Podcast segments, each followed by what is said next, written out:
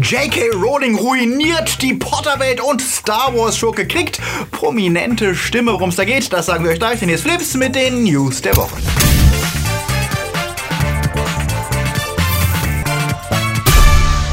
Die Themen der Woche. Autsch, Massenentlassung bei Fox. He-Man wird zum Bubi, Hoshis gehen in Rente, Tarantino Nummer 9, Google macht Game-Konsolen-Konkurrenz und droht das Ende für Stranger Things. Dieses Video wird unterstützt von NordVPN. VPN, das steht für Virtual Private Network und das bedeutet für euch zwei Dinge. Schutz vor Gefahr und mehr Filme und Serien. Offene WLANs in der U-Bahn, in Malls, bei Events oder Fastfood-Ketten nutzen ist gefährlich. Jeder kann eure E-Mails, Chats, private Fotos, Banking-Daten und so weiter abfangen und missbrauchen. 60% aller Netzbenutzer glauben, sie wären dort sicher bis es sie dann doch erwischt und plötzlich ihre privaten Social-Media-Konten und Kreditkarten übernommen werden. Mit einem VPN wie NordVPN, das 2019 mit dem Best VPN Award ausgezeichnet wurde, könnt ihr euch schützen, denn damit wird euer Datenverkehr für andere im WLAN unsichtbar, sobald ihr es aktiviert habt. Doch VPNs haben einen noch viel wichtigeren Vorteil, Ländersperren umgehen, denn damit habt ihr Zugriff zum Beispiel auf das Angebot von Netflix USA, die Mediathek der BBC und viele andere Inhalte. Mit einem VPN, das euren Standort einfach virtuell in die USA verlegt, ist das gar kein Problem. In der App wählt ihr aus, mit welchem welchem Server ihr euch verbinden möchtet und schon surft ihr quasi aus einem anderen Land. NordVPN ist am Computer zu Hause oder unterwegs mit dem Smartphone einfach nutzbar, egal ob auf Android oder iPhone. Schon ab 2,62 Euro im Monat könnt ihr sicher surfen und habt Zugriff auf viele internationale Mediatheken. Und ihr könnt mit eurem Netflix-Account auf das volle Angebot zugreifen. Das heißt, ihr seht jetzt schon Infinity War, Black Panther, Solo und andere Filme, lange bevor sie bei Netflix Deutschland landen. Oder ihr schaut alle Doctor Who-Folgen bei der BBC. Meldet euch für das NordVPN 3-Jahres-Paket an und spart 75% im Vergleich zum normalen Monat. Monatspreis von 10,50 Euro. Und mit dem Rabattcode FLIPS gibt es zusätzlich einen Monat umsonst dazu. Alles mit Geld-Zurück-Garantie. Der Link mit Rabattcode ist unten in der Beschreibung. Flips wird im März unterstützt von unseren Flips Guardians. Toni Barth, Sepp Kerschbaumer, Akoya, Anja Scholz, Onno Dreipolz, T-Unit CB, Alter I und wir, Dominik Richter, der Twaslöper, Christi, Dark System, Luca Kamens, Kati Uzumaki, Silko Pillasch, Fabio Mattenberger, Stern Tor 1, Derby, Daniel Schuh, Marc-André Schreiber und JFK Faker. Ein großer Dank geht natürlich auch raus an unsere Flips Junior Guardians. Vielen Dank für euren Support. Wenn euch unsere News gefallen, denkt dran, den Kanal zu abonnieren. In einer Welt, in der Superhelden von Marvel und DC, Star Wars und Harry Potter Prequels die Kinokassen dominieren, suchen ja alle Studios händeringend und verzweifelt nach neuen Franchise, die kontinuierliche Einnahmen garantieren. Alita Battle Angel könnte durch den Erfolg in Asien gerettet werden und genug einspielen für ein Sequel, wenn wir Glück haben. Disneys Artemis Fowl wird sich spätestens dieses Jahr beweisen müssen und zeigen, ob er das Zeug zum neuen Harry Potter hat oder wie Percy Jackson, Cirque du Freak, Fifth Wave oder Vampire Academy oder eine ganze Reihe anderer krepierter Young Adult Franchises endet. Und auch Sony mischt mit im Spiel um die Franchise-Gunst und greift auf einen alten Recken zurück. He-Man and the Masters of the Universe soll neu aufgelegt werden und nachdem das Drehbuch für den Film ja jetzt nicht mehr von David S. Goyer, sondern den beiden Iron Man-Schreibern Matt Holloway und Art Markham verfasst wird, könnte das Ganze ja sogar etwas werden. Die beiden haben ja bewiesen, dass sie grundsätzlich die Mischung aus Ironie und Pathos beherrschen, die eine Figur wie He-Man braucht, der im ewigen Kampf gegen Skeletor Eternia verteidigt. Wie The Rap diese Woche berichtet, könnte jetzt sogar schon der Hauptdarsteller für die Doppelrolle des Prince Adam He-Man gefunden sein. Noah Centineo ist vor allem durch To All the Boys I Love Before bekannt und soll ein heißer Anwärter für die Rolle sein. Auch wenn er bisher eher durch seinen Charme als durch seinen trainierten Buddy auffiel. Dreharbeiten sollen schon Mitte Juli starten. Ob der Release-Termin im Dezember realistisch ist,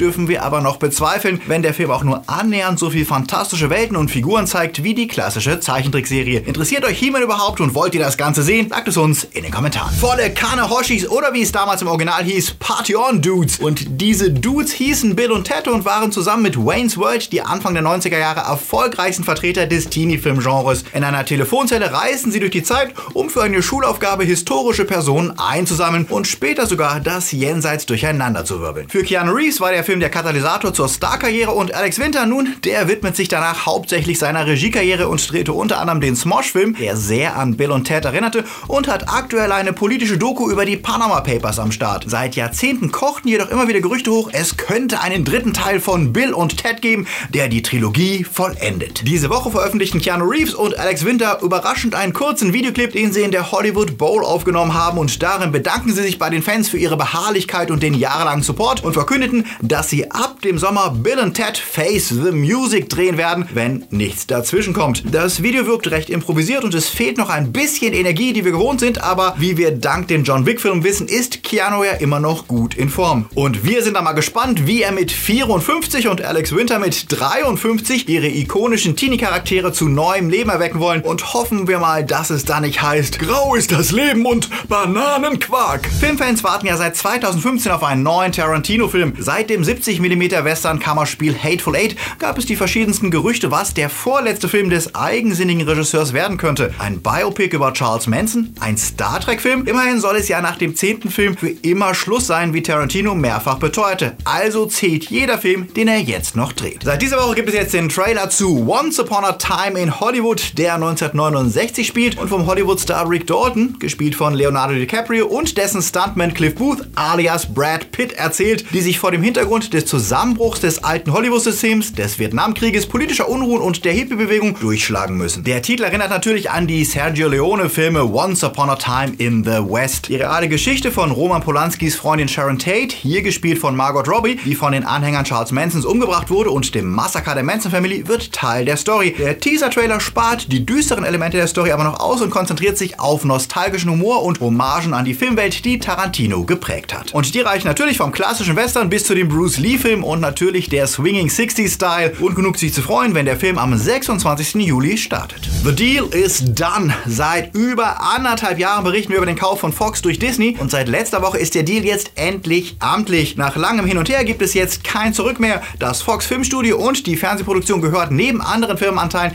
jetzt zum Konzern der Maus, der damit seine Marktdominanz weiter ausbaut. Die Stimmung bei Fox ist laut einem Bericht des Hollywood Reporter allerdings am Boden, denn trotz blumiger Floskeln dazu, dass man ohne Verzögerung mit Fox weitermachen wolle, stehen jetzt erstmal Entlassungen an. Einen Tag nach dem Abschluss des Mergers ging es los und es gibt große Ungewissheit, wen es treffen wird. Zwei Wochen Lohn für jedes Jahr, das sie eingestellt waren, gibt es als Abfindung, aber im Moment weiß keiner, ob sein Job davon betroffen ist und Angestellte werfen Disney fehlende Kommunikation vor. Analysten fürchten, es könnte zwischen 4.000 und 10.000 Angestellten treffen. Interne Quellen sprechen eher von 3.000. Derzeit gäbe es massenweise Entlassungsgespräche mit Mitarbeitern sowohl im TV wie auch im Filmbereich, darunter auch viele aus dem oberen Management. Disney will ja insgesamt 2 Milliarden durch den Zusammenschluss einsparen und das bedeutet radikale Einschnitte. Das Label Fox 2000, unter anderem verantwortlich für Hits wie Der Teufel trägt Prada, Love Simon oder Das Schicksal ist ein wieser Verräter, wurde überraschend auf die Abschussliste gesetzt und bestätigte damit Befürchtung, dass Disney wenig Interesse an Filmen mit mittlerem Budget und diverseren Themen hat und sich auf Blockbuster konzentrieren will. Bittere Aussichten für viele Regisseure, die bisher dort mit ihren ambitionierteren Projekten unterkommen konnten und für Zuschauer, die mehr wollen als Effektspektakel und Superhelden. Ob das ebenfalls hoch angesehene Label Fox Searchlight überlebt, werden wir in den kommenden Wochen sehen. Und auch wenn Ryan Reynolds zum Abschluss des Deals ein lustiges Deadpool-Foto postete, für viele Mitarbeiter heißt es jetzt allerdings erstmal aus die Maus. Mittlerweile ist es ja zum Meme und Running Gag geworden. Jedes Mal, wenn J.K. Rowling twittert, ducken sich die Potterheads innerlich zusammen, weil sie fürchten, dass sie wieder etwas über die Wizarding World erfahren könnten, was sie eigentlich lieber nicht wissen wollten. Denn J.K. redconnt ja fröhlich, was das Zeug hält. Er findet total wichtige Zauberer, die es vorher nicht gab, erzählt uns, dass Dumbledore schwul ist und dass die Hogwarts-Bewohner früher in die Gänge gekackt haben und die Scheiße dann einfach wegzauberten. Ja, danke dafür. Pünktlich zum Heimkinostart des eher durchwachsenen zweiten Teils von Fantastische Tierwesen gab es dann auch eine neue Enthüllung diese Woche. Im Bonusmaterial verrät Rowling mehr über die Beziehung zwischen Albus Dumbledore und Gellert Grindelwald und warum sie diese Story erzählen möchte, denn die Beziehung zu Grindelwald hätte Dumbledore zu dem Menschen gemacht, der er sei. Die Beziehung der beiden als Teenager sei extrem intensiv gewesen und leidenschaftlich, doch wie in jeder Beziehung, schwul oder hetero, man wisse nie wirklich, was der andere fühlt, man glaubt nur, man wisse es. Sie sei auch mehr an der emotionalen Seite der Beziehung interessiert als an der sexuellen, auch wenn sie glaube, dass es eine sexuelle Beziehung gegeben habe. Was natürlich wieder weltweit für OMG sorgte, doch diesmal ist die Aufregung etwas fehlplatziert, denn wenn wir akzeptieren, dass Dumbledore schwul ist und dass er eine Beziehung zu Grindelwald hatte als Junge, dann ist es jetzt ja nicht wirklich so schockierend, dass die beiden dabei auch Sex hatten. Ich meine, wir reden immerhin über Teenager. Das Interview wirkt, wenn wir es wirklich genau anschauen, eher als Rechtfertigung dafür, warum es in dem Film eben nicht um Sex Sex gehen wird und Homosexualität wahrscheinlich nicht mal wirklich benannt wird, was in erster Linie kommerzielle Gesichtspunkte haben dürfte. Denn Warner hat weder Bock auf christliche Elternverbände, die zum Boykott aufrufen, noch wollen sie Aufführungsverbote in Ländern wie China riskieren, die keinerlei Darstellung von queeren Charakteren erlauben. Rowling hat vermutlich aus diesem Grund auch in den Büchern bestenfalls im Sub, Sub, Subtext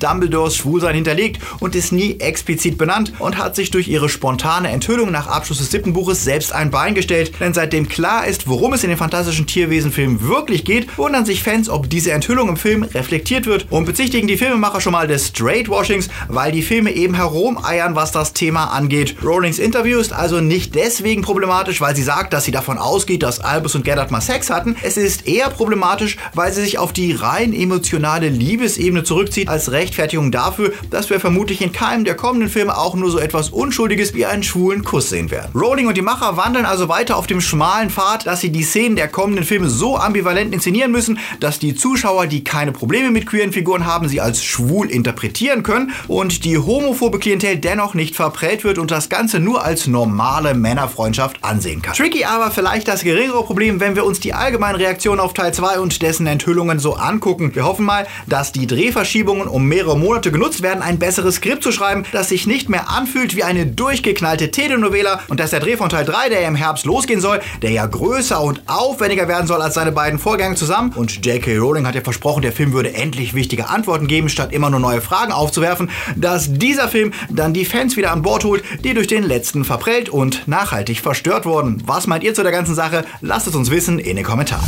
Serien für alle Fans von Stranger Things ist dieses Jahr schon früher Bescherung, denn nach einem Jahr Pause kehrt die Serie 2019 zurück und das ist nicht wie gewohnt zu Halloween, sondern schon am 4. Juli. Der erste richtige Trailer zeigt uns die inzwischen deutlich älter gewordenen Kids an der Schwelle zum Erwachsenwerden und zitiert natürlich wieder viel Popkultur, lässt aber auch einen Hauch Abschiedsschmerz erkennen, denn er deutet an, dass sich die Freundesgruppe trennt und auseinanderlebt. Doch noch ist es zu früh für Wehmut, denn Netflix beeilte sich ja schon im vergangenen Herbst Gerüchte zu entkräften, dass die Staffel 3 die letzte Season sei und die Creator, die Duffer Brothers, danach aussteigen würden. Matt Duffer sagte ja, er glaube, es würden insgesamt vier Seasons werden. Danach könnte man nicht mehr rechtfertigen, dass denselben Kids jedes Jahr irgendetwas Furchtbares passiert. Doch auch das ist nicht definitiv. In anderen Interviews sprachen sie von vier bis fünf Staffeln. Die Frage ist, wie lange das Konzept Kids in übersinnlicher Gefahr funktioniert, wenn die Kids jetzt schon 15 sind und schon bald keine Kinder mehr sein werden. Oder könnte die Serie mit anderen Figuren weitergehen? War das vielleicht der Grund, warum sich Millie Bobby Brown nach Ende der Dreharbeiten so tränenreich per Instagram von den Co-Stars verabschiedete? Würdet ihr die Serie mit anderen Darstellern gucken? Uns bleibt erstmal abwarten auf Staffel 3 und neue Monster und mehr Nostalgie freuen. Star Wars! Die Drehs zur ersten Live-Action Star Wars Serie The Mandalorian gehen weiter und Showrunner John Favreau bleibt sich treu, die Fans anzuheizen. Neulich schon teaste er ja die Rückkehr des megalomanischen Druiden Psycho-Kopfgeldjägers IG-88 und auch wenn wir nicht wissen, ob er in der Serie eine so gewichtige und abgefahrene Rolle spielt wie in früheren Stories, wissen wir jetzt zumindest, wer ihn sprechen wird. Und das ist niemand anderes als Tor 3 Regisseur Taika Waititi, dass der bei einer Folge von The Mandalorian Regie führt, war ja seit längerem bekannt, aber auf Instagram verriet John Favreau jetzt, dass er zusätzlich IG-88 die Stimme leihen wird. Dass er das kann, steht außer Frage, denn schon in Thor Ragnarok hatte er der Figur Korg unvergessliches Leben eingehaucht und damit seinen Co-Stars die Schau gestohlen. Ob John Favreau selbst auch auftreten wird, ist nicht raus, aber er würde sicherlich auch gut passen, denn wir kennen ihn ja aus dem MCU als Happy Hogan. Welche Star Wars Figur würdet ihr gerne in The Mandalorian sehen? Schreibt es in die Kommentare. Die große Gamer News der Woche war nicht, dass Nintendo seine Zusammenarbeit mit Microsoft intensiviert und dass wir uns bald über Games wie Cuphead auf der Switch freuen dürfen, sondern dass Google ins Gaming einsteigt und es völlig umdefinieren will. Während viele Gamer derzeit gespannt auf die neueste Konsolengeneration von Sony und Microsoft schauen und sich fragen, wie viel Power die mitbringen, glaubt Google, die Leistungsfähigkeit von Spielehardware ist in Zukunft zweitrangig, weil eh alle Games als Stream gespielt werden. Was wir schon von PS Now kennen, die Möglichkeit, Games ohne Zeitverzögerung remote zu spielen und damit von der Hardware unabhängig zu sein, da wir eh nur das Bild angezeigt bekommen und das eigentliche Spiel läuft irgendwo in der Cloud auf einem Server. Und genau das will Google mit Stadia zum Standard machen. Deswegen wird Google auch selbst fast keine Hardware rausbringen, sondern setzt da auf mannigfaltige Plattformen. Das einzige, was man braucht, ist eine gute Internetanbindung und den Stadia Controller. Der kommuniziert direkt per Wi-Fi mit dem Game Server und per Chromecast Ultra könnt ihr die Spiele an jedem Gerät mit HDMI-Eingang spielen. Doch es gibt auch Haken und einer der größten gerade in einem Internetentwicklungsland wie Deutschland könnte die Netzgeschwindigkeit und Verfügbarkeit sein, denn Stadia Games funktionieren ausschließlich online. Es gibt keinen Offline-Modus und keine physischen Medien. Spiele sollen per Google gekauft werden und sind dann ausschließlich auf dem Cloud-Servern spielbar. Was geil ist, solange man schnelles Netz hat, denn theoretisch könnte man Spiele dann überall, sogar auf Tablets und Smartphones spielen, aber viele Spieler lieben ja ihre physischen Kopien der Spiele, die sie weiterverkaufen und an Freunde verleihen können. Mit Stadia gibt man die komplette Kontrolle an Google ab und wenn das Netz ausfällt oder Google Server spinnen oder das System mal irgendwann eingestellt werden sollte, dann gibt es keine Möglichkeit mehr an die Games zu kommen. Natürlich versichert Google, dass sie auf Langfristigkeit ausgelegt sind und viele Ressourcen in Stadia investieren, aber wer weiß, wie schnell Google Services wie Google Plus, Wave und Co. wieder verschwunden sind, wird zumindest skeptisch bleiben. Und wie erfolgreich das System wird, wird auch davon abhängen, ob es ihnen tatsächlich dauerhaft gelingt, große Game-Entwickler für das System zu gewinnen. Was haltet ihr von Cloud Gaming und glaubt ihr, dass das wirklich die Zukunft des Spielens ist? Oder wollt ihr doch lieber eure Konsole und eure Discs im Schrank stehen haben? Sagt es uns. Töre?